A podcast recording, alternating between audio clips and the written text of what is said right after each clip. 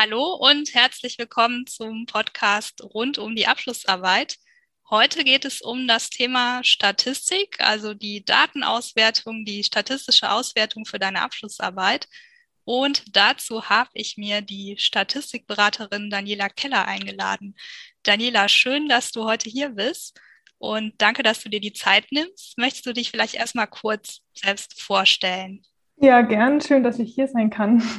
Mein Name ist Daniela Keller. Ich bin ähm, in der Nähe von Würzburg tätig, aber ganz viel online. Also man kann mich von überall aus ähm, mit mir zusammenarbeiten.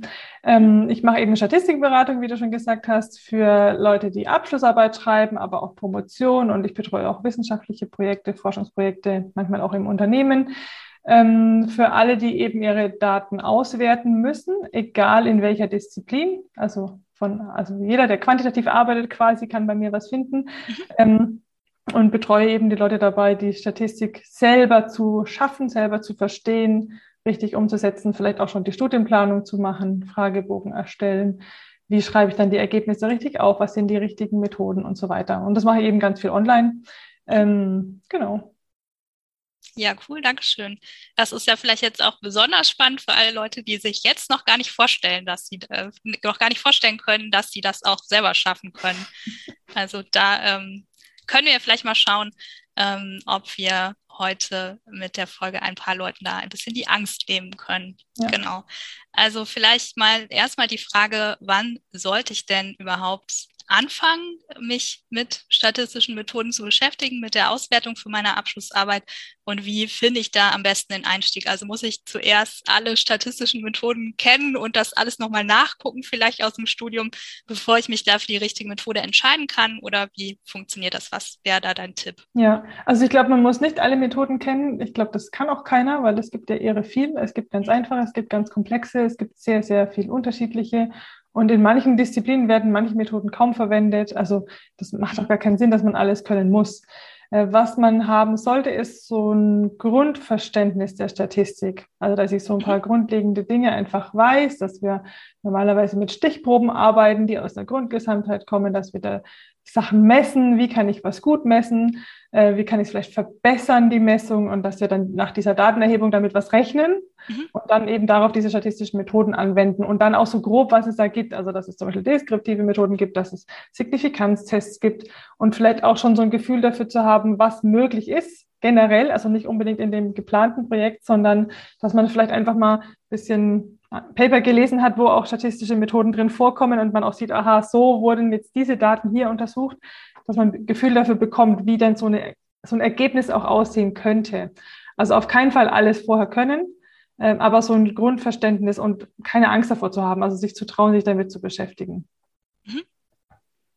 Und genau. wann sollte ich das machen? Also äh, vielleicht auch schon, auch schon bevor ich anfange, Daten zu erheben? Oder? Ja, genau. Also das wäre schon gut, weil wenn man Daten schon, also sobald man Daten erhebt, hat man ja schon seine Studie geplant.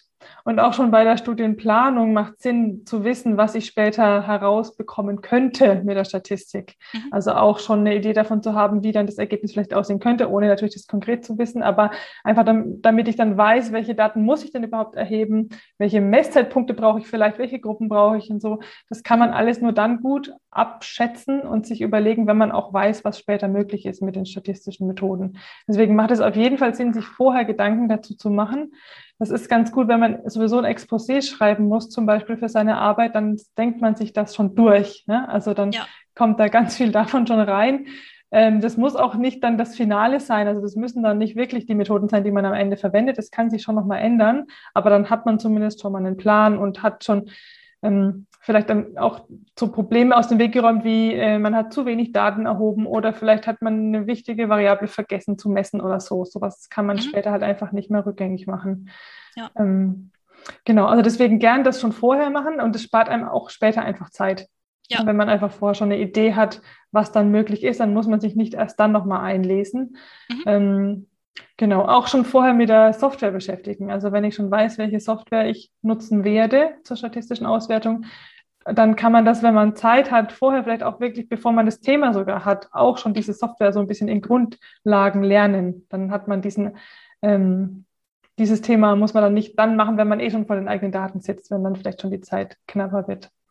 Ja, guter Tipp. Ne? Da kann ich ja vielleicht auch so Wartezeiten nutzen, wenn ich jetzt vielleicht ja. irgendwie ähm, jemanden angeschrieben habe, hier kann ich vielleicht zu dem Thema eine Abschlussarbeit schreiben und warte jetzt auf Rückmeldung oder so, dann ähm, wäre das ja eine Möglichkeit, ähm, da ja schon mal so ein bisschen vorzugucken. Ja. Und ja, ich glaube, ähm, empirische Paper zu lesen, das lohnt sich ja auch noch aus anderen Gründen für die Abschlussarbeit. Ja. Ne? Dann kann ich mal gucken, wie ist das aufgebaut und ähm, ne, wie ist da so der Schreibstil. Also da kann ich mir ganz viel abgucken, aber ich kann mir eben auch angucken, ähm, was haben die da gerechnet und verstehe ich das grob.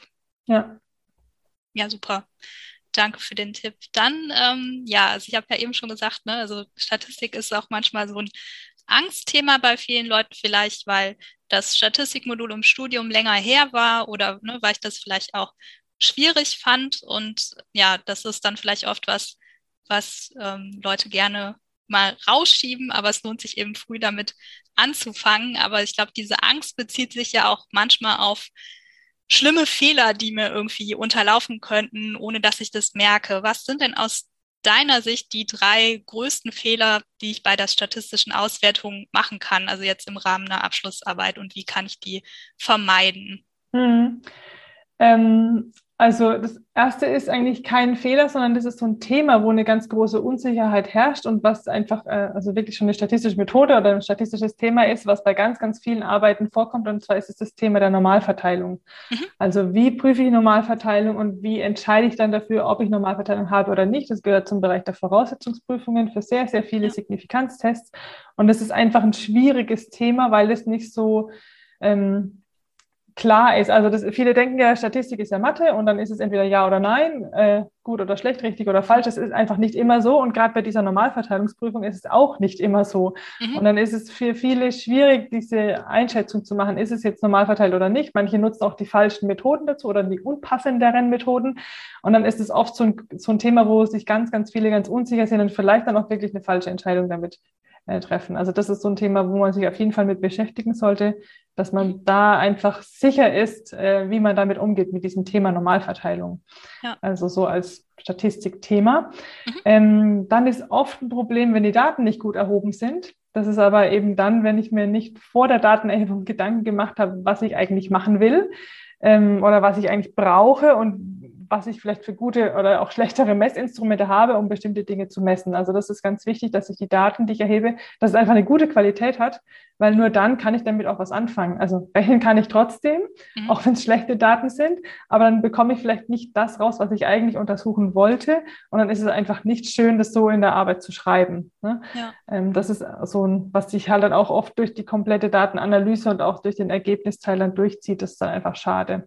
Also da ganz gut gucken, dass man eben an gute Daten kommt, dass man sich da wirklich Mühe gibt, zum Beispiel bei der Fragebogenerstellung nach guten Messinstrumenten sucht und so weiter. Ja. Und was das Dritte, was ganz, ganz oft zu Problemen führt äh, bei der Datenanalyse, ist, dass ich mir nicht ganz genau klar bin, was ich eigentlich untersuchen möchte. Also ich habe eine Fragestellung, die ist manchmal schon ein bisschen zu schwammig, dann sollte ich diese Fragestellung ein bisschen konkreter formulieren und dann muss ich aus dieser Fragestellung Hypothesen generieren. Und die müssen wirklich ganz, ganz genau formuliert sein. Nur dann kann ich die auch wirklich mit statistischen Methoden untersuchen. Und das ist oft so, dass diese Hypothesen entweder nicht klar genug sind oder mehrere Ideen in einer Hypothese. Das funktioniert dann auch nicht. Oder manche haben vielleicht auch gar keine Hypothesen. Das kann auch gut sein. Dann muss ich mir aber trotzdem ein paar zumindest generieren, die ich dann angehe. Sonst sitze ich zwar mit meiner schwammigen Fragestellung und meinem riesigen Datensatz da, weiß aber gar nicht, wo ich anfangen soll. Mhm. Ja, das gibt es ja auch. Also, dass ich nur explorativ ja. vorgehe, da muss man trotzdem sich aber selber halt einen Plan machen und sagen, okay, was ist denn jetzt interessant? Und dann gehe ich das an und analysiere dann genau das, weil sonst schwimme ich, habe alle möglichen Analysen gerechnet und am Ende einen Riesenberg von Ergebnissen und muss da ja auch wieder einen roten Faden reinbekommen. Mhm. Also, das ist auch so ein wichtiger Punkt, dass die Fragestellungen und die Hypothesen ganz genau formuliert sind. Ja, ja, super. Das heißt, äh, es läuft vor allen Dingen auch wieder auf frühzeitige Planung hinaus bei all, allen drei Sachen, die du jetzt genannt hast. Ne? Mhm, ja. Genau, ja. Und ähm, ja, die Fragestellung wirklich zu konkretisieren, ähm, da bin ich auch ganz große Befürworterin, weil das zwar am Anfang dann einmal so eine größere Hürde ist, das dann wirklich einzugrenzen und wirklich genau zu formulieren und auch die Hypothesen äh, und mir dazu vielleicht auch noch mal ein Feedback zu holen von der Betreuung oder ne, ja. von jemand anders, ob das zumindest verständlich ist so ne, und genau klar ist, was denn jetzt da ähm, gemacht werden müsste, um das, um das zu überprüfen. Ja. Wenn das jetzt jemand anders machen würde, weil wenn ich das nicht mache am Anfang, dann ähm, wird es nachher umso schwieriger in ja, ja ganz vieler Hinsicht eigentlich. Mhm. Ja, super.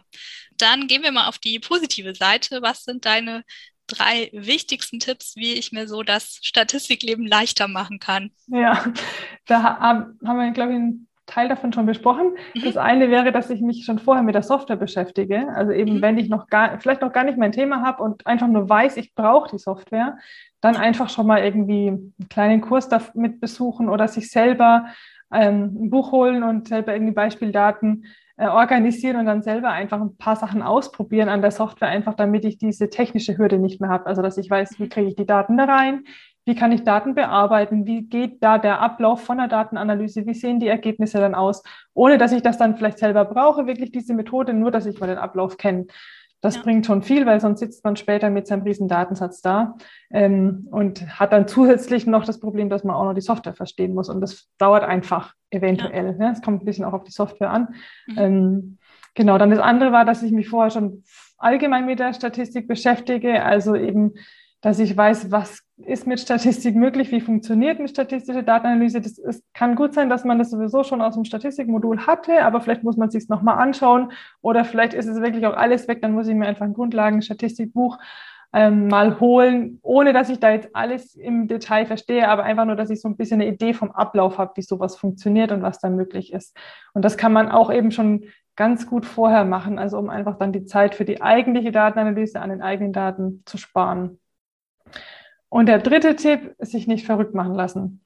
Weil es ist oft so, dass ich von ähm, Leuten höre, dass irgendjemand anders hat gesagt, nee, das geht aber so nicht. Es war vielleicht ein Kommilitone oder wer auch immer. Oder vielleicht auch ähm, der Betreuer oder die Betreuerin nennen irgendein Schlagwort. Also vor allem, wenn man nur kurz Zeit hat, sich zu treffen oder man eine schlechte Betreuung hat, dann bekommt man irgendein Schlagwort hingefetzt und muss dann überlegen, ah, was mache ich jetzt damit?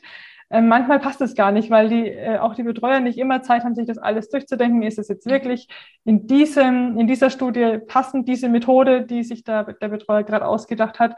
Das heißt, das auch einfach mal zu hinterfragen und mit dem eigenen Kopf zu durchdenken, ob es wirklich passt oder vielleicht dann doch einen anderen Weg zu finden. Ähm, also da einfach ein bisschen gucken und auch wenn, wenn ein Freund was sagt oder so, überlegen kann, kennt er sich wirklich so gut aus oder hat er wirklich alles verstanden, was ich hier mache und wie meine Daten aufgebaut sind? Ähm, also sich nicht verrückt machen lassen. Mhm. Also es ist auf jeden Fall machbar. Ja? Also es kann, ja. kann auch wirklich jeder verstehen und auch jeder selber schaffen. Das habe ich in den vielen Jahren ähm, sehr oft gesehen, dass auch wirklich Leute, die am Anfang gesagt haben, ich check gar nichts, ähm, dann, wenn sie sich damit beschäftigen, dann doch gemerkt haben, ach, ich kann es ja doch. Ja, also das ist wirklich nichts, was, was man sagt, das können nur Leute, die irgendwie gut Mathe können oder so. Das ist ja. wirklich nicht so. Ja ja, das finde ich noch einen ganz wertvollen Tipp auf jeden Fall, sich nicht verrückt machen zu lassen. Ne? Und also Betreuende von Abschlussarbeiten sind ja auch keine Heiligen, so, ne? die müssen sich ja. manchmal innerhalb von kurzer Zeit eindenken oder haben vielleicht schon mal was ähnliches gemacht und denken ja. dann, ah ja, dann kannst du das ja jetzt äh, genau mit derselben Methode ausrechnen oder so, aber das äh, passt dann irgendwie doch nicht. Und es ist ja auf jeden Fall besser, wenn du dann die passende Methode nimmst oder vielleicht dann so begründet nochmal nachfragst. So, ja. ne? Ich habe nachgeschaut, eigentlich ähm, wäre das doch besser, wenn ich so mache, es ist in Ordnung, um sich da vielleicht nochmal abzusichern, wenn ich mich das nicht traue. Aber ähm, ne, es ist ja besser, als wenn ich jetzt äh, krampfhaft versuche, irgendeine unpassende Methode zu verwenden, mit der ich dann eigentlich gar nicht meine Hypothesen testen kann ja. oder gar nicht meine Fragestellung beantworten kann, nur weil das mal so ähm, in Raum geworfen wurde, dass das vielleicht ähm, passen kann. Ja, genau. Oder wo die Daten vielleicht auch einfach nicht dafür geeignet sind. Ne? Der Datensatz ja. zu klein oder die Verteilung passt nicht oder so. Mhm. Ähm, ja. Genau. Und äh, weil du eben gesagt hast, ähm, einlesen, hättest du vielleicht spontan auch noch einen Buchtipp, mit dem ich da gut anfangen könnte? Mhm. Also ich mag total gerne die Bücher vom Andy Field. Äh, die gibt es allerdings nur auf Englisch. Die heißen, äh, da gibt es eins für SPSS und eins für R und eins für SAS. Das mhm. heißt aber immer gleich. Also das für SPSS heißt Discovering Statistics Using SPSS. Und das für R heißt halt dann mit Using R. Wenn man Andy Field und Statistik googelt, dann findet man es auch. Ja. Ähm, da ist das Schöne, dass es wirklich, ähm, damit kann man wirklich auch alleine starten, also ohne dass man eigene Daten schon hat, weil der hat auch Beispiele, ganz viele im Buch und man kann sich auch die Beispieldatensätze dazu herunterladen und kann es dann wirklich genauso Schritt für Schritt umsetzen, wie er es zeigt. Der hat die einfachen Methoden, der hat den Einstieg in die Statistik, also wirklich alles ganz einfach erklärt, aber auch ein paar fortgeschrittenere Dinge hat er auch drin erklärt. Und es wird immer schön ähm, nummeriert, was ist wie schwer. Also das heißt, man kann auch dann die ganz schwierigen Sachen mit Formeln zum Beispiel einfach überspringen und dann das nächste sich anschauen, wenn man nur mal so einen groben Einblick haben möchte oder wirklich nur die Anwendung sehen will. Und er gibt sehr ähm, gute, wirklich anwenderorientierte Tipps, also nicht so aus der Statistikerperspektive, wo alles theoretisch äh, immer stimmt, so ungefähr, sondern wirklich auch, wie ist es denn dann in der Anwendung und wie entscheide ich in dem Fall und in dem Fall und wo kann man lockerer sein mit der Entscheidung, wo muss man strenger sein und so weiter. Mhm. Also das ist richtig gut. Ja, das mit der Nummerierung, das äh, wusste ich noch gar nicht. Das ist mir noch nie aufgefallen. Mhm. Aber ähm, auf jeden ja, Fall. Ja, der hat, glaube ich, eine 1, 2 und eine 3 drin. Und die 1 sind, also nach, ein, nach also 1 ist Einstieg, 2 ist Mittel und 3 sind dann so Sachen, wo er dann zum Beispiel eine Matrix-Algebra noch dazu erklärt. Also so Formelzeug, die dann vielleicht manchen schon auch helfen, um was besser zu verstehen, die man aber eigentlich für die Anwendung gar nicht unbedingt braucht. Ja, und das kann man dann einfach zum Beispiel überspringen in den jeweiligen Kapitel. Und es ist lustig. Ja, also er ja, hat immer lustige Beispiele. Beispiele. Ja, ja, immer ja. so plakativ und so ganz ja. ungewöhnliche Fälle, was ja. da passiert ist, auf jeden genau. Fall, ja. Also es ist sogar auch unterhaltsam. Ja. Ja. Ja, ja, kann ich auch sehr empfehlen. Und vielleicht noch eine kurze Nachfrage dazu. Ähm, also ich sage den Leuten immer, also weil meistens die, ähm, die neueste Ausgabe von dem Field ist meistens in der Bibliothek vergriffen. Mhm. So, ne, weil das natürlich viele nutzen. Und die älteren Ausgaben sind dann verfügbar. Und ich sage dann immer, wenn die Methode, die du anwenden willst, da, da drin ist, dann kannst du auch eine ältere Ausgabe ja. nehmen. W würdest du dem zustimmen oder erzähle ich da bisher immer Quatsch? Also doch, ich habe das nämlich eigentlich nicht überprüft, ob es da nicht vielleicht noch irgendwelche wichtigen Änderungen gibt, aber. Ähm, also ich wüsste jetzt auch nicht, ob es irgendwelche wichtigen Änderungen gäbe, aber ähm, also es kann sein, dass, dass er eben weniger Methoden hat. Er hat irgendwann hat er mal die Struktur vom Buch geändert, aber das genau. ist auch schon ein paar Jahre her, zumindest vom SPSS-Buch. Im R-Buch ist es, ja, glaube ich, eh noch die alte Struktur. Ich kenne auch nur das SPSS-Buch. Ja. ja. genau. Also da war die Struktur früher ein bisschen anders und da ist es so, wie es jetzt aufgebaut ist, aber auch schon seit ein paar Jahren ähm, ist es, ähm, finde ich, auch logischer, das so aufzubauen. Aber ja. im Grunde ist das Gleiche drin. Ne? Ähm, also deswegen glaube ich, also würde ich auch immer sagen, man kann locker auch ein älteres Buch nehmen, ist gar kein Problem. Ja. Also ich glaube, irgendwann ist irgendeine Methode mal dazugekommen, die ähm, in der älteren Ausgabe noch nicht drin war, aber das ist noch, das kann zehn Jahre her sein. Also ich hatte mhm. im Studium noch eine Ausgabe und da ähm, war dann irgendwas nicht drin, was in der aktuellen Ausgabe ja. drin war. Aber das äh, kann man ja dann schnell nachgucken im Inhaltsverzeichnis, ja, genau. ob das dann brauchbar ist. Ne? Also das heißt, wenn du dir das Buch nicht kaufen willst, weil es ne, vielleicht deine letzte Abschlussarbeit ist, wenn du noch einen Master vor dir hast, kann sich das ja lohnen, das griffbereit ja. zu haben. Aber wenn du es aus der Bibliothek nehmen willst, dann kann das auch mit einer älteren Ausgabe funktionieren. Ja. Ja, super, danke schön. Dann haben wir das auch geklärt. Ja, das, äh, genau. Ähm, dann hatte ich noch eine Frage ähm, so zur ähm, Organisation. Also bei Auswertungen fallen ja einige Dateien an und ähm, ja, das kann auch mal schnell chaotisch sein. Wie gehe ich da am besten vor? Also ne, so Organisation, Dateien, Ordnerstruktur, wie mache ich das, damit ich nicht im Chaos versinke? Hm. Ähm, also ich glaube, das ist gar nicht, äh, gar nicht speziell Statistik. Ich glaube, es muss einfach jeder halt für sich eine Ordnerstruktur finden, mit der er gut arbeiten kann. Auf jeden Fall nicht alles auf dem Desktop ablegen. Das sieht man bei manchen immer noch so. Oh ja, auf ja. keinen Fall. Also wirklich halt Ordner nutzen eine Ordnerstruktur, mit der man selber halt einfach gut klarkommt. Und dann würde ich schauen, dass ich bei den Datentabellen, also wenn das jetzt eine Excel-Tabelle ist, die ich dann irgendwie, oder eine SPSS-Tabelle oder eine Excel, die ich dann in R nutze oder so, dass ich da einfach schaue, dass ich mit einer arbeite. Also manche mhm. denken nämlich, sie haben dann irgendwie, also manche haben vielleicht auch aus verschiedenen Quellen sozusagen ihre, ihre äh, Daten bekommen, aber für die Auswertung brauche ich wirklich eine. Ja, das heißt, es kann ja sein, dass ich Originaldateien erstmal einzeln habe und die fasse ich zusammen. Das geht auch mit der Software ganz gut. Also das muss man nicht mit Copy und Paste machen. Mhm. Ähm, und dass ich dann einfach eine quasi finale Datentabelle habe, mit der, die ich dann immer öffne und mit der dann arbeite. Und ja. da kann ich ja einfach das Datum oder so nutzen, dass ich weiß, das ist jetzt das neueste Datum, dass ich das Datum einfach mit in den Namen schreibe von der Datei. Also auch nicht sowas wie Final oder so schreiben, weil es ist dann am Ende doch wieder nicht die Finale, sondern ja. einfach das Datum und dann sieht man es ja immer. Mhm. Und so ähnlich würde ich es auch mit den Ausgaben machen. Also wenn man mit SPSS arbeitet, dann hat man ständig wirklich so riesenlange Ausgaben, von denen man dann immer nur so ein Teil braucht. Die würde ich auch mit Datum abspeichern. Ja. Also Datum in, der, in dem Namen drin und vielleicht auch schon, also so mache ich es zumindest, ähm, thematisch. Also dass ich sage, das ist jetzt die deskriptive Analyse, dann schreibe ich halt deskriptive Analyse in den Namen und das Datum von heute. Dann weiß ich, wenn ich es nochmal rechne, dann hat es ein neueres Datum, dann weiß ich, das andere ist quasi Müll. Ne? Ja. Ohne dass ich das nochmal aussortieren muss. Ich hätte es aber noch da, um dann nochmal was nachzuschauen. Oder wenn ich dann weiß, okay, das sind jetzt die Analysen für die Hypothese 1, dann kann ich ja Hypothese 1 diese Ausgabedatei zum Beispiel einfach nennen. Also es gibt aber auch Leute, die arbeiten wirklich mit einer kompletten großen Ausgabedatei. Mhm. Wenn jemand damit klarkommt, ist auch gut. Also in dem Dokument findet man ja auch immer dann Überschriften von SPSS generiert, was da ja. gerade untersucht wurde.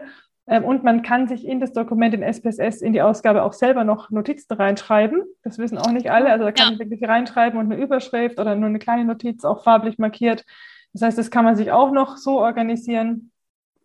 Ähm, genau. Ansonsten ein wichtiger Tipp für SPSS, wenn man wirklich viel Analysen rechnet oder vielleicht auch nochmal damit rechnet, dass die Daten nochmal ein Update bekommen, unbedingt mit der Syntax arbeiten. Ja. Ähm, dann hat man, dann wird es nämlich sogar nichts machen, wenn plötzlich doch alle Ausgaben irgendwie wieder verschwinden, keine Ahnung, ja. gelöscht oder was auch immer, weil dann kann man einfach die Syntax nochmal laufen lassen und hat wieder alles.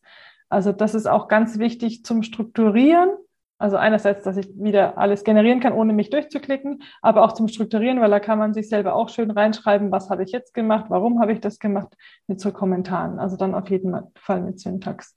Mhm. Genau. Ja. ja, und dann stelle ich auch sicher, dass ich in einer neueren Version von SPSS das trotzdem noch öffnen kann. Ne? Also ja. beim Output ist das ja nicht immer gegeben. Also die Outputs aus meinem Studium, die kann ich jetzt nicht mehr ja. öffnen mit einer genau. aktuellen genau. Version. Genau. Ja, aber die Syntax halt schon noch. Also genau, das, ja. die könnte ich noch nutzen und das nochmal noch mal neu rechnen oder das ja. nutzen, wenn ich sowas ähnliches machen will. Ja, genau. Und genau. Syntax heißt ja nicht, dass ich das äh, selber tippen muss ja, und quasi genau. die Programmiersprache von SPSS lernen muss, ähm, sondern ähm, das geht ja trotzdem über die Menüs, ne, dass ich dann äh, statt auf OK dann irgendwie auf ähm, einfügen. Paste oder einfügen. Genau, genau. Wenn, auf Englisch ist es dann Paste. Ja, genau. Genau, genau also das mache ich auch wirklich selber so. Ja? Also ja. ich schreibe auch nicht den Code rein, wenn ich mit SPSS bei der Syntax arbeite oder in ganz seltenen Fällen, sondern ich klicke mich auch einmal durchs Menü, dann habe ich das drin, auch vielleicht gar nicht unbedingt schon für alle Variablen, die ich wollte zum Beispiel, sondern wirklich nur so für ein paar Beispielvariablen. Dann klicke ich mhm. auf Einfügen, dann habe ich genau diesen Code in der Syntax und dann kann ich da bearbeiten, meine Variablennamen reinfügen, die ich wirklich will, mir einen Kommentar drüber schreiben, was ich hier gedacht habe und was dann rauskam und so. Ähm, genau, und kann das auch noch dreimal runterkopieren für die nächsten Analysen oder was auch immer. Ja. ja. Und nur so ganz, also ich kann da auch wirklich nur ganz wenig wirklich aus, sicher auswendig in der SPSS-Syntax, weil die SPSS-Syntax ist auch wirklich keine gute Programmiersprache, die man ja. lernen kann. Also deswegen ist es genau. mit dem Einfügen wirklich. ja, zumindest zum Schreiben. Ich finde, zum Lesen ist es ja jetzt ganz komfortabel mhm. mit den Farben, so dass man mhm. dann irgendwie ungefähr versteht, ähm, ist es jetzt eine Variable oder ist das ein genau. Kommando oder so. Aber ja. ja, genau, das ist vielleicht auch nicht schlecht, dass man das mal so ein bisschen sieht, was dahinter steckt. Ja. Genau. Ja, prima. Danke für den Tipp. Ähm, dann hätte ich noch eine Frage zum Thema so äh, diese ganze Vorarbeit, also ne, Datenaufbereitung, ähm, fehlende Werte und wie ich damit umgehe, Voraussetzungen für die Hauptanalysen. Also wir hatten ja eben schon das Thema Normalverteilung. Und ich habe so ein bisschen den Eindruck, dass dieser Teil oft unterschätzt wird oder nicht ausreichend eingeplant wird. Also ja. dass Leute dann sagen so, oh nein, jetzt habe ich irgendwie zwei Wochen was gemacht und ich habe noch gar keine Analysen ja. gemacht. So, ich habe nur diese Vorarbeit gemacht. Also vielleicht auch je nachdem, wie umfangreich dieser Datensatz ist, was es da alles zu bedenken gibt. Also, dass das oft mehr Zeit kostet als die eigentlichen Analysen, die dann vielleicht nur so ein paar Klicks sind und dann muss ich es halt noch richtig interpretieren. Ja. Welche Tipps hast du denn für diesen Teil, also für diese Vorarbeit? Hm. Also das eine ist wieder Zeit dafür einplanen, also wie du schon sagst, also das quasi auf dem Schirm haben, dass das ein Berg Arbeit sein kann zu Beginn. Ja. Ähm, und dann aber auch Ruhe bewahren und zu wissen, die Auswertung selber, mit der ich dann was anfangen kann, die geht dann ja. schnell. Ja? Also nicht, dass man denkt, oh Gott, wenn das jetzt schon zu viel ist, wie, was ist denn, was kommt denn dann danach alles? Es ist dann wirklich mhm. danach mhm. meistens kurz. Ja. Und es kommt aber total auf die Arbeit an. Also wenn ich ein kleines Experiment habe mit, äh, sechs Mäusen in zwei Gruppen oder so, dann habe ich auch einen Mini-Datensatz. Ja. Dann wird es nicht viel Arbeit machen, den irgendwie in die Software zu kriegen und dann wird auch kaum was dran bearbeitet, sondern da kann ich dann wirklich gleich rechnen, deskriptive Statistik, Signifikanztest und so weiter. Wenn ja. ich aber irgendwie eine Online-Umfrage habe oder keine Ahnung, also ein größerer Datensatz mit vielen Variablen, vielleicht mhm. auch vielen Fällen, vielleicht eben auch einen Fragebogen, wo ich dann nochmal gucken muss, wie lange haben die gebraucht zum Ausfüllen, welche schmeiße ich raus, welche lasse ich drin, wie viel fehlen, wie bilde ich meine Skalen. Da, da kommen dann auch schon die statistischen Methoden, die man braucht, um zu gucken, passen die Items zusammen, darf ich die zusammenfassen. Ähm, das ist alles Vorarbeit, bevor man die eigentliche Hypothese und die eigentliche Fragestellung untersuchen kann ähm, was wirklich viel Arbeit macht, einfach aufgrund der Menge der Daten dann. Mhm. Ähm, und das ist bei jedem Projekt anders, aber wenn man eben weiß, ich arbeite dann mit einem großen Datensatz, dann sollte man das einfach auf dem Schirm haben, dass, dass das kommt, ja. dass man die Zeit dafür hat, aber dann auch zu wissen, danach geht es schneller. Ne? Mhm. Genau. Ja, das ist ein guter Tipp, genau. Also da auch nicht in Panik geraten und ja. natürlich, ja, wenn du es jetzt nicht, wenn du jetzt nicht schon mittendrin bist, dann auf jeden Fall Zeit dafür einplanen. Genau, und auch wirklich das ordentlich machen, weil ansonsten mhm. fällt es einem später auf die Füße. Ne? Ja. Sonst merkt man dann später, das sind aber komische Ergebnisse, so mhm. bei der eigentlichen Analyse und dann schaut man nach, oh, dann habe ich da vielleicht die Skala falsch gebildet oder was auch immer. Also dann fängt man wieder von vorne an und muss dann wieder mhm. die Datenbereinigung machen. Also das muss man schon ordentlich machen. Genau. Ähm, ja, dann habe ich noch äh, gestern eine Frage bekommen äh, zum Thema Software. Also wir haben ja jetzt meistens SPSS als mhm. Beispiel genommen.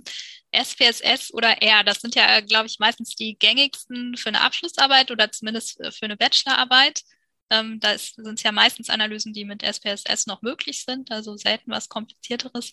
Aber ähm, ja, da ist also eher, glaube ich, immer mehr als Alternative so ähm, in Mode gekommen und ja, vielleicht ja auch zu Recht, aber ich glaube, ähm, SPSS haben viele dann vorher im Studium schon so ein bisschen gelernt und ähm, kennen da so die grundsätzliche Struktur und in R müsste ich mich vielleicht neu einarbeiten. Also was mhm. äh, wäre da dein Tipp? Also wann lohnt es vielleicht, sich in R einzuarbeiten ähm, oder wa was geht auch nur mit R? Und ähm, mhm. vielleicht gibt es vielleicht noch eine andere Software, die wir jetzt hier übersehen, die aber für mhm. Abschlussarbeiten auch häufig äh, gut sein kann. Ja, also ich selber arbeite mit SPSS R und R und DataTab, da kann ich dann noch was dazu sagen. Ähm, aber es gibt auch, also Starter zum Beispiel, das wird häufig äh, verwendet, wenn man hm, also man kann damit alles mögliche andere auch machen, aber Starter habe ich, sehe ich öfters, wenn jemand Fahrtanalysen zum Beispiel machen will, mhm. dass dann vielleicht der Betreuer direkt sagt, dann nimm gleich Starter oder so. Kann man aber auch mit R machen. Oder mhm. bei SPSS direkt geht's nicht, aber da gibt's dann Amos als Ergänzung sozusagen. Das ist das Schwesterprogramm ja. dazu. Ähm, und es ist auch so, also SPSS kann schon irre viel, also kann auch richtig viel Komplexes. Ja? Also das heißt, es ist auch für viele Promotionen und für Forschungsprojekte ist SPSS auch noch völlig ausreichend. SPSS kann auch viele Dinge, die wir in der Forschung eigentlich nie brauchen die dann eher so Richtung Marketing oder sowas gehen. Ähm, aber macht ja nichts, muss man ja nicht benutzen. Also das heißt, SPSS ist schon recht mächtig. Ähm, was man, man hat aber halt keine hundertprozentige Flexibilität mit SPSS. Das ist einerseits zum Beispiel mit den Grafiken. Also ich beobachte das oft, dass manche sagen, ja, für Grafiken nehme ich dann R. Ähm, also man kann in, die Grafiken in SPSS schon ganz gut anpassen, also Farben und so weiter, das geht alles. Das wird manchmal irgendwie anders erzählt, aber das geht wirklich sehr, sehr viel. Aber es ist halt nicht hundertprozentig flexibel und ich kann vielleicht nicht noch eine zweite Y-Achse hinmachen oder was auch immer. Mhm. Oder es ist halt zumindest sehr äh, kompliziert. Ähm, das heißt, wenn man da weiß, man hat sehr komplizierte Grafiken, die man am Ende benutzen möchte, ähm, dann wird sich vielleicht R schon lohnen. Oder auch, wenn man ganz komplexe Multilevel-Modelle zum Beispiel rechnen will. Multilevel-Modelle hat SSS zwar auch, aber nicht in der Komplexität, wie es theoretisch möglich wäre. Mhm. Ähm, das sind so hierarchische Analysen, die man da rechnen kann und so weiter. Das wäre jetzt ein Thema, wo ich dann öfters sage, ja, dann lohnt es sich vielleicht, dass du mit R anfängst. Und ansonsten aber, also ich mag R total gern, also deswegen würde ich eigentlich jedem R empfehlen, aber R ist halt, hat halt eine längere Einarbeitungszeit. Mhm. Da muss man einfach abwägen, ob es einem wert ist, diese Zeit zu investieren. Wenn es jetzt wirklich nur eine Abschlussarbeit ist und danach macht man nie mehr was mit Statistik und man hat die Möglichkeit, das mit SPSS zu machen und kennt SPSS vielleicht schon ein bisschen, dann würde ich bei SPSS bleiben, weil da kann man sich halt einfach wirklich durchklicken und es geht einfach schneller. Also ich bin schneller drin in der Software. Wenn ich aber weiß, ich will dann sowieso später noch weitermachen und brauche es noch für mehrere ähm, Projekte, dann gern auch gleich R nehmen. Dann lohnt sich einfach die Einarbeitungszeit und dann ist es auch schön, wenn man mit einfachen Methoden sozusagen da anfangen kann und ja. dann aber weiß, ich kann hier auch alles andere rechnen und ich kann mir meine Grafiken wirklich so machen, wie ich es will. Das kann auch Zeit in Anspruch nehmen, aber es geht auf jeden Fall. Mm. Und dann ist R einfach super, auch ähm, eben um irgendwelche Sachen zu automatisieren oder nochmal äh, laufen zu lassen, die Grafiken wirklich genauso zu speichern, wie du sie willst, in genau dem Format der Auflösung und so weiter. Und das eben alles über Code. Also das ist einerseits ein Nachteil, weil man halt da ein bisschen länger braucht, bis man drin ist. Andererseits aber ein Vorteil, weil es halt wirklich eher flexibel ist. Mhm. Genau. Und es ist auch, also es gibt zum Beispiel in R, ähm, weil ich jetzt immer nur R gesagt habe, also R ist die Software an sich, aber es gibt Benutzerumgebungen dazu. Und dann nutze ich meistens RStudio. Das ist eine ja. ganz schöne Benutzerumgebung, wo man aber trotzdem auch ganz viel selber macht sozusagen. Ähm, es gibt aber auch noch Benutzerumgebungen, die noch ein bisschen einfacher sind. Das ist zum Beispiel ja Movi. Ähm, das wäre und R Commander. Das sind die zwei, die ich kenne, die dann noch eher so aussehen wie SPSS sozusagen zum Durchklicken, aber man sieht auch schon den Code und kann das so als als Übergang vielleicht benutzen vom Durchklicken zum Code. Ne? Ja. Ähm, da gibt es dann nicht alle Methoden, längst nicht alle, ähm, aber das ist vielleicht für den Einstieg ganz gut, um sich mit, der, mit der, dem Code vertraut zu machen, so ähnlich wie bei der Syntax von SPSS, was wir vorhin gesagt hatten, und den dann aber auch wirklich zu lernen. Mhm. Dann ist aber auch so bei R, äh, das hatte ich neulich auch, dass jemand gesagt hat, ja, ich muss erstmal die ganzen Befehle in R lernen, damit ich anfangen kann. Das stimmt auf keinen Fall. Also niemand muss alle Befehle können. Du fängst wirklich an, also mit einem Beispieldatensatz oder mit deinen eigenen. Und dann kopierst du dir halt die Befehle, die Codes zum Beispiel aus einem Buch, wo ein Beispiel drin ist, oder du schaust, äh, suchst in einem Forum nach einem Beispiel oder auf einer Internetseite oder so und kopierst es wirklich für dich in deinen Code rein und passt es dann auf deinen Datensatz an. Also da muss man auch nichts auswendig können, das kommt dann mit der Zeit. Ja. Genau. Und das andere, was ich noch gesagt hatte, DataTab, das ist auch eine Software, die sich super eignet für Abschlussarbeiten, vor allem wenn man nur einfachere Sachen rechnet. Ähm, das ist ähm, webbasiert, also es ist eine Online-Anwendung. Ähm, da kannst du, machst einfach einen Browser auf, gehst da hin ähm, und dann lädst du deine Daten da rein. Also es können, ist einfach eine Excel-Tabelle, die du da reinlädst und dann ist es ein bisschen ähm, orientiert an den Funktionen von SPSS, die man häufig eben braucht für Abschlussarbeiten. Und dann klickst du dich wirklich durch. Also machst ein paar Einstellungen, wie auch in SPSS bei der Variablenansicht. Und dann klickst du dich durch, durch deine Analysen. Und du bist aber viel besser geführt als in SPSS. Also bist, bist besser strukturiert. Und die Ergebnisse sehen auch gleich schöner aus. Also du hast die hübsch. Und es steht äh, das drin, was du brauchst und nicht zu viel. Bei SPSS ist ja, ja. auch viel zu viel drin. Genau. Also du bist besser, es ist, ja, ist ein bisschen bisschen besser geführt. Also du musst trotzdem noch wissen, was du tust. Es sind auch viele Erklärungen dabei, auch sogar eine Beispielinterpretation ist bei den meisten dann dabei. Ähm, das heißt, das wäre auch gut für Einsteiger, vor allem wenn man weiß, ich brauche es eh jetzt nur so ähm, nicht ewig und das, die Methoden reichen mir. Also da gibt es mhm. dann keine sehr komplexen Methoden, aber da sind zum Beispiel auch Methoden drin, die in SPSS nicht drin sind. Zum Beispiel ah. so Gelegenheitsanalysen mhm. kann man damit machen. Die kann SPSS nicht. Ja. Also das lohnt sich, das ist ein also die, die, kostenlose Version kann man, glaube ich, nur mit wenigen Zeilen. Also die könnte man nur mit einem ganz kleinen Datensatz machen, aber da kann man sich ja mal durchklicken. Und die Bezahlversion ist aber auch nicht teuer, also ein paar Euro im Monat ähm, für Studenten. Das heißt, wenn man weiß, man braucht das jetzt drei Monate, dann ist das auch kein großer Invest. Genau, und äh, R ist kostenlos und ja. ich glaube, SPSS lohnt sich eigentlich nur, wenn das über die Uni zur Verfügung gestellt wird. Genau, also das kann man sich privat ja, gar nicht kaufen, ja. aber also kann man, aber das ist irre teuer, aber ja. die, da gibt es Studentenlizenzen sowohl über die Uni oder auch, also dann ist es am günstigsten wahrscheinlich vielleicht sogar ganz kostenlos, aber es gibt auch quasi private Anbieter, die Studentenlizenzen vergeben, wenn man dann, dann seinen Studentenausweis da mhm. mit hinschickt, dann kann man das auch ohne eine Uni quasi, ähm, ja. aber mit, mit dem Ausweis dann kaufen. Ah, ja. Das ist vielleicht auch nochmal ein guter Tipp. Also gerade jetzt ne, in, in Fächern, in denen es vielleicht nicht so üblich genau. ist, ähm, quantitativ zu arbeiten, wo das nicht standardmäßig zur Verfügung gestellt wird. Ja. Könnte ich mir vorstellen. Ja. ja. Ja, prima. Danke für deine ausführliche ähm, Einschätzung. Ne? Also das heißt, ähm, wenn ich in SPSS schon drin bin und das jetzt meine letzte Abschlussarbeit ist oder das letzte Mal, dass ich mit Daten arbeite, dann ähm, kann ich das auch weitermachen. Bei einfachen Analysen kann ich mir mal DataTab angucken. Und ähm, wenn ich jetzt vorhabe, noch länger, also ne, vielleicht noch einen Master dran zu hängen oder eine Promotion, dann lohnt es sich bestimmt auch, sich in R einzuarbeiten. Ja. Also mir tut es jetzt leid, dass ich das am Anfang meiner Promotion nicht gemacht habe. Also mhm. ich glaube, jetzt lohnt es sich für mich nicht mehr. Und also ich habe schon Sachen in R gemacht, aber halt nichts Großes. Also für mich ist es halt ähm, einfacher, das dann mit SPSS und manchmal im Plus zu machen. Aber mhm. ähm, jetzt denke ich halt manchmal so, hm, das wäre eigentlich schon besser. Und dann wäre ich jetzt halt auch unabhängig davon, mhm. ähm, dass mir irgendjemand diese Software bezahlt. Ja. Aber ja. ja. Genau, also überlegte das auf jeden Fall. Dann habe ich noch zwei Fragen, die können wir vielleicht ähm, ganz kurz halten, mhm. weil ähm, wir jetzt schon länger sprechen. Genau. Ähm, einmal das Thema Literaturarbeiten. Also ich glaube, viele entscheiden sich für, gerne für Literaturarbeiten, weil sie sagen, oh, dann muss ich, äh, da muss ich nichts rechnen, dann muss ich mich nicht mit Statistik beschäftigen, weil mhm. das ist so lange her und das liegt mir vielleicht auch nicht. Ähm, aber dann ist es ja trotzdem so, also zumindest, ne, wenn ich jetzt in einer quantitativen Disziplin eine Literaturarbeit schreibe, da so ein systematisches Review mache, dann muss ich mir trotzdem statistische Kennwerte angucken, also zum Beispiel Effektstärken und die miteinander vergleichen können und manchmal sogar das vielleicht noch ausrechnen, wenn die Angabe in dem Artikel fehlt. Ja. Wie finde ich denn da einen guten Einstieg?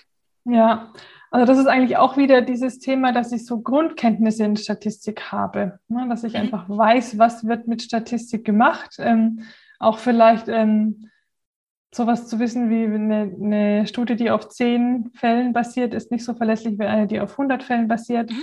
Äh, auch vielleicht ein bisschen das rauslesen können, wie haben die ihre Daten erhoben, ist, sind das dann gute Daten oder nicht. Ne? Also das heißt, man braucht im Grunde schon ähm, sage ich mal, das gleiche äh, Statistikverständnis wie jemand, der es dann selber Daten auch analysiert. Äh, nur, dass man eben nicht mit seinen eigenen Daten dabei arbeitet. Aber man muss ja. ja. auch die Ergebnisse lesen können, die da stehen und auch einschätzen können, was es bedeutet. Auch wissen, was man dann mit sich rauszieht, um seine eigene Zusammenfassung dann zu machen.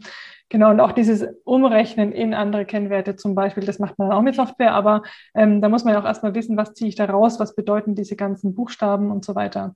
Ja. Also im Grunde ganz um die Statistik kommt man da auch nicht rum. Ja, also wahrscheinlich ne, genau dasselbe, vielleicht äh, mal in den Field reinschauen. Ja. Ähm, zu den üblichen Sachen, ähm, die da vielleicht gemacht werden in den Artikeln, die ich da in das Review einbeziehe. Ja, genau. Einfach gucken, was wurde gemacht und dann diese Methode wirklich nachlesen in einem mhm. Statistikbuch. Mhm. Ja? Ja. ja, und also ich muss es ja dann nicht umsetzen mit Software nee. selbst. Ne? Das ist so der Schritt, der dann entfällt, ja. aber ähm, ja, zumindest wissen, wie das dann zu interpretieren ist und was das eigentlich bedeutet oder wie sich ja. das von anderen Methoden unterscheidet. So. Ja, genau. Ja, alles klar.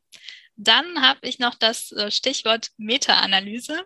Ähm, ist das aus deiner Sicht ein gutes Format für eine Abschlussarbeit oder ist es zu aufwendig? Und ähm, wenn du es empfiehlst, wie gehe ich da am besten ran und was ja. sollte ich da unbedingt beachten? Ja, also das ist ähm, der Knackpunkt da ist quasi, wie die, wie die Literatur schon ist. Also bei der Meta-Analyse sammle ich mir ja andere Literatur zusammen zu meinem Thema ähm, und fasse dann die Ergebnisse dort zusammen. Also das heißt, da muss ich auch diese statistischen Kennwerte rausziehen aus den anderen Studien und die dann zusammenfassen. Und das funktioniert gut und ist auch nicht so schwer, wenn man halt gut und viel Literatur hat. Ja. ja. Das heißt, dann ist es kein Problem. Also die Statistik selber ist dann keine große Sache was halt den großen Aufwand macht, ist eben die Literatur zu finden mhm. ähm, und auszusortieren, dass man eben die guten Sachen dann nur noch drin hat und, und damit dann weiterarbeitet. Und gut heißt einerseits, dass die Studie gut ist, also dass der Datensatz groß genug war, dass genau das untersucht wurde, was mich jetzt gerade interessiert, also was ich hier gerade zusammenfassen möchte.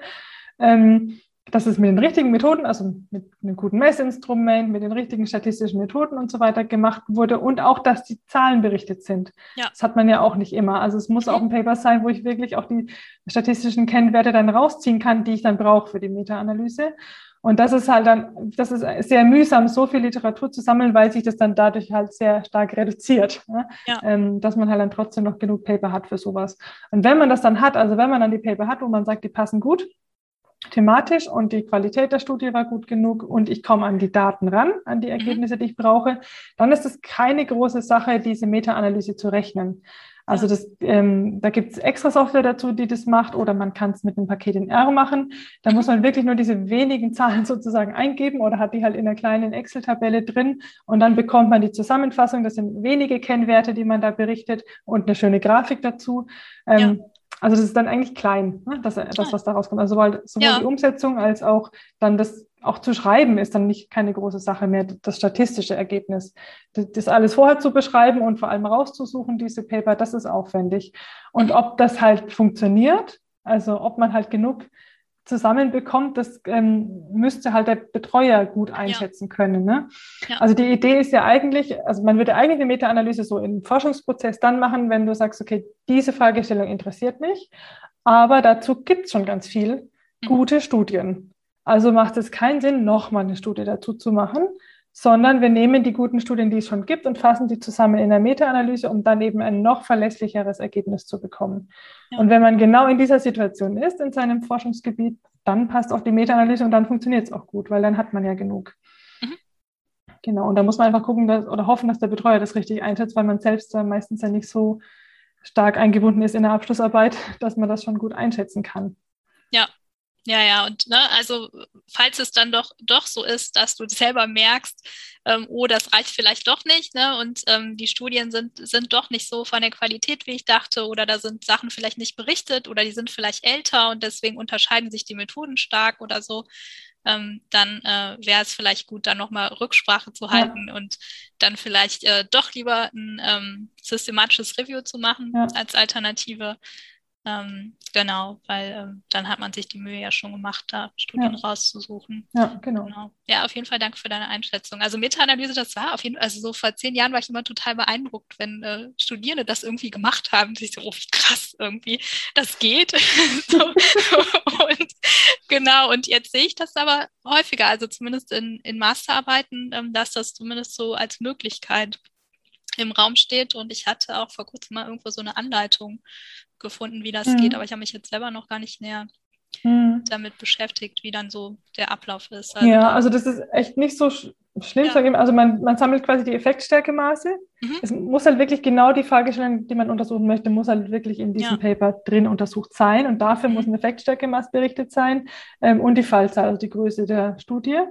Mhm. Oder eventuell stehen auch deskriptive Statistiken drin oder, oder Testergebnisse, aus denen man sich dann die Effektstärke berechnen kann selber. Ja. Ne, das geht ja auch.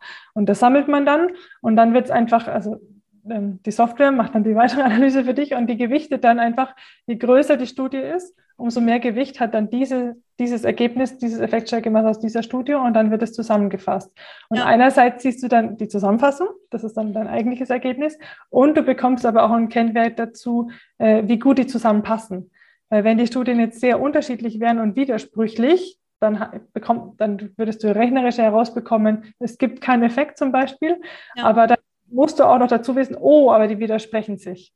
Das heißt, dann ist das Ergebnis nicht verlässlich. Dann muss man noch mal gucken, haben die wirklich alle gut dazu gepasst? Widersprechen die sich wirklich? Dann gibt es halt vielleicht wirklich keinen Effekt. Dann versucht man das wieder zu diskutieren. Oder ist vielleicht doch ein Teil dabei gewesen, der irgendwie andere Methoden verwendet hat oder was auch immer. Also das heißt, es ist ähm, rechnerisch keine große Sache. Mhm. Ja, ja, das äh, ist auf jeden Fall gut zu wissen, dass die Herausforderung da an einer anderen Stelle ja liegen. Das ist ja, ja. wichtig für die Erwägung. Ja, prima. Dann, ähm, Daniela, bedanke ich mich ganz herzlich, dass du dir die Zeit genommen hast und ähm, ausführlich und sehr klar auf diese ganzen Fragen zu antworten. Und zum Schluss wüsste ich aber noch gerne, wenn ich jetzt ähm, ja, weitere Unterstützung haben möchte oder vielleicht ein paar Tipps, wo finde ich dich denn und was bietest du an, um Studierende bei der statistischen Auswertung zu unterstützen? Mhm. Also meine Internetseite heißt Statistik und Beratung. Da findet man meinen Kontakt, also da kann man mir schreiben oder kann auch ein ähm, gratis Vorgespräch mit mir sich aussuchen in meinem Online-Kalender. Da äh, habe ich auch einen Blog, also da kann mein Blog auch stöbern. Ähm, da erkläre ich einfache Statistikthemen kurz und anwendungsorientiert. Das heißt, da kann man gucken. Es gibt einen YouTube-Kanal, ähm, wo ich dann eben Videos habe, wo ich Statistikthemen erkläre. Das kann sein, dass ich mal zeige, wie geht eine bestimmte Methode umgesetzt in R oder in SPSS oder dass ich ein allgemeines Statistikthema erkläre. Ähm, sind ganz verschiedene Sachen dort. Da auch einfach mal suchen. Mm, dann findet man mich auf Facebook, ähm, auf Instagram ein bisschen, auf Twitter ein bisschen, auf LinkedIn. Ja. Also das heißt eigentlich, überall kann man sich auch mit mir vernetzen und mir dann auch mal eine Frage stellen. Auf Facebook. Da gibst du ja auch so kurze Tipps dann schon mal, ne? Also da hatte ja, genau. ich zum Beispiel auch schon mal gesehen, auf Facebook glaube ich, dass du da zu DataTab ähm, was erklärt hattest und ja. einen kurzen Tipp gegeben hast. Ja, genau, ja.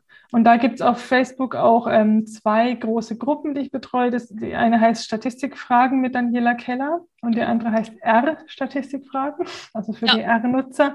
Da kann man auch einfach reinkommen und dort sich austauschen. Da sind auch ganz viele Leute drin, die sich gegenseitig helfen. Ja. Ähm, das ist auch immer ganz hilfreich. Dann sieht man auch, wie es den anderen ergeht und kann vielleicht auch selber mal einen Beitrag leisten. Genau. Und dann ähm, biete ich die Statistikakademie an. Also wer dann mehr mit mir zusammenarbeiten will, kann in die Statistikakademie kommen. Das ist ein, ähm, eine Plattform, wo man äh, Zugang dazu bekommt und ganz viel Material von mir findet. Also viel, viel mehr als das, was so bei YouTube liegt. Und dann eben auch alles strukturiert und schön ausführlich. Das sind dann, ähm, da habe ich einmal im Monat mache ich ein Online-Seminar mit einem neuen Thema.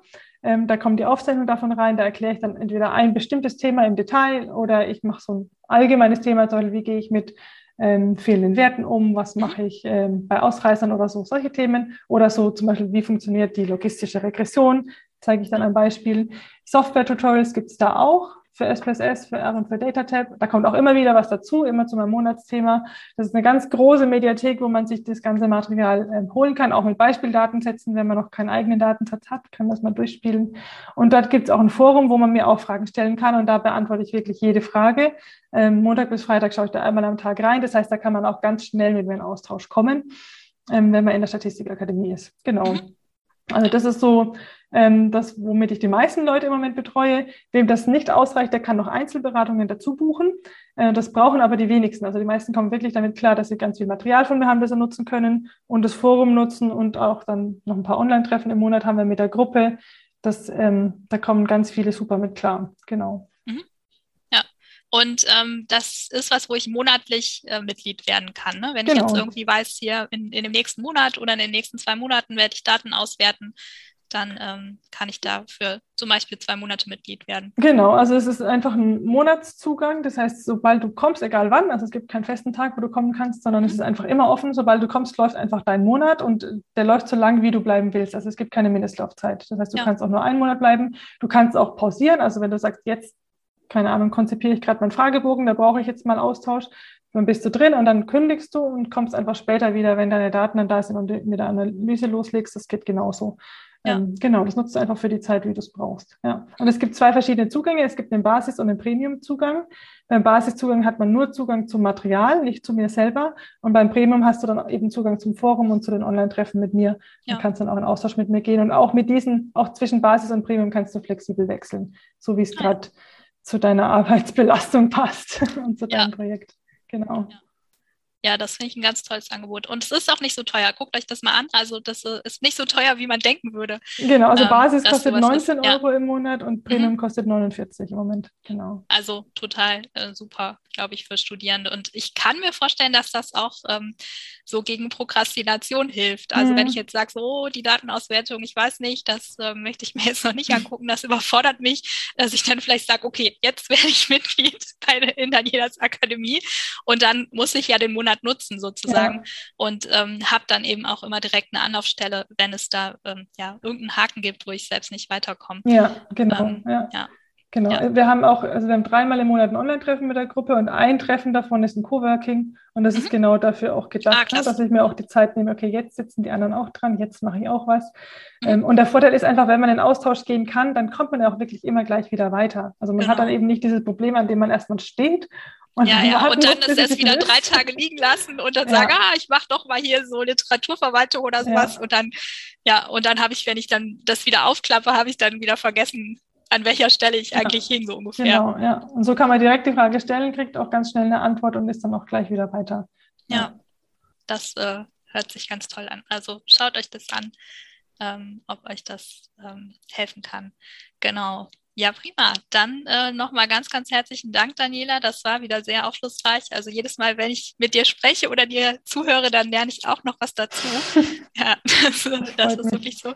Genau. Und ähm, ja, auf jeden Fall immer gut verständlich, gut nachvollziehbar. Also ja, wir hoffen, dass wir euch ein bisschen die ähm, Ehrfurcht nehmen konnten vor diesem Thema und ähm, dass du jetzt ja da leichter einen Einstieg finden kannst oder leichter weitermachen kannst.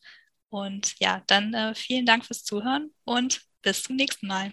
Bis dann.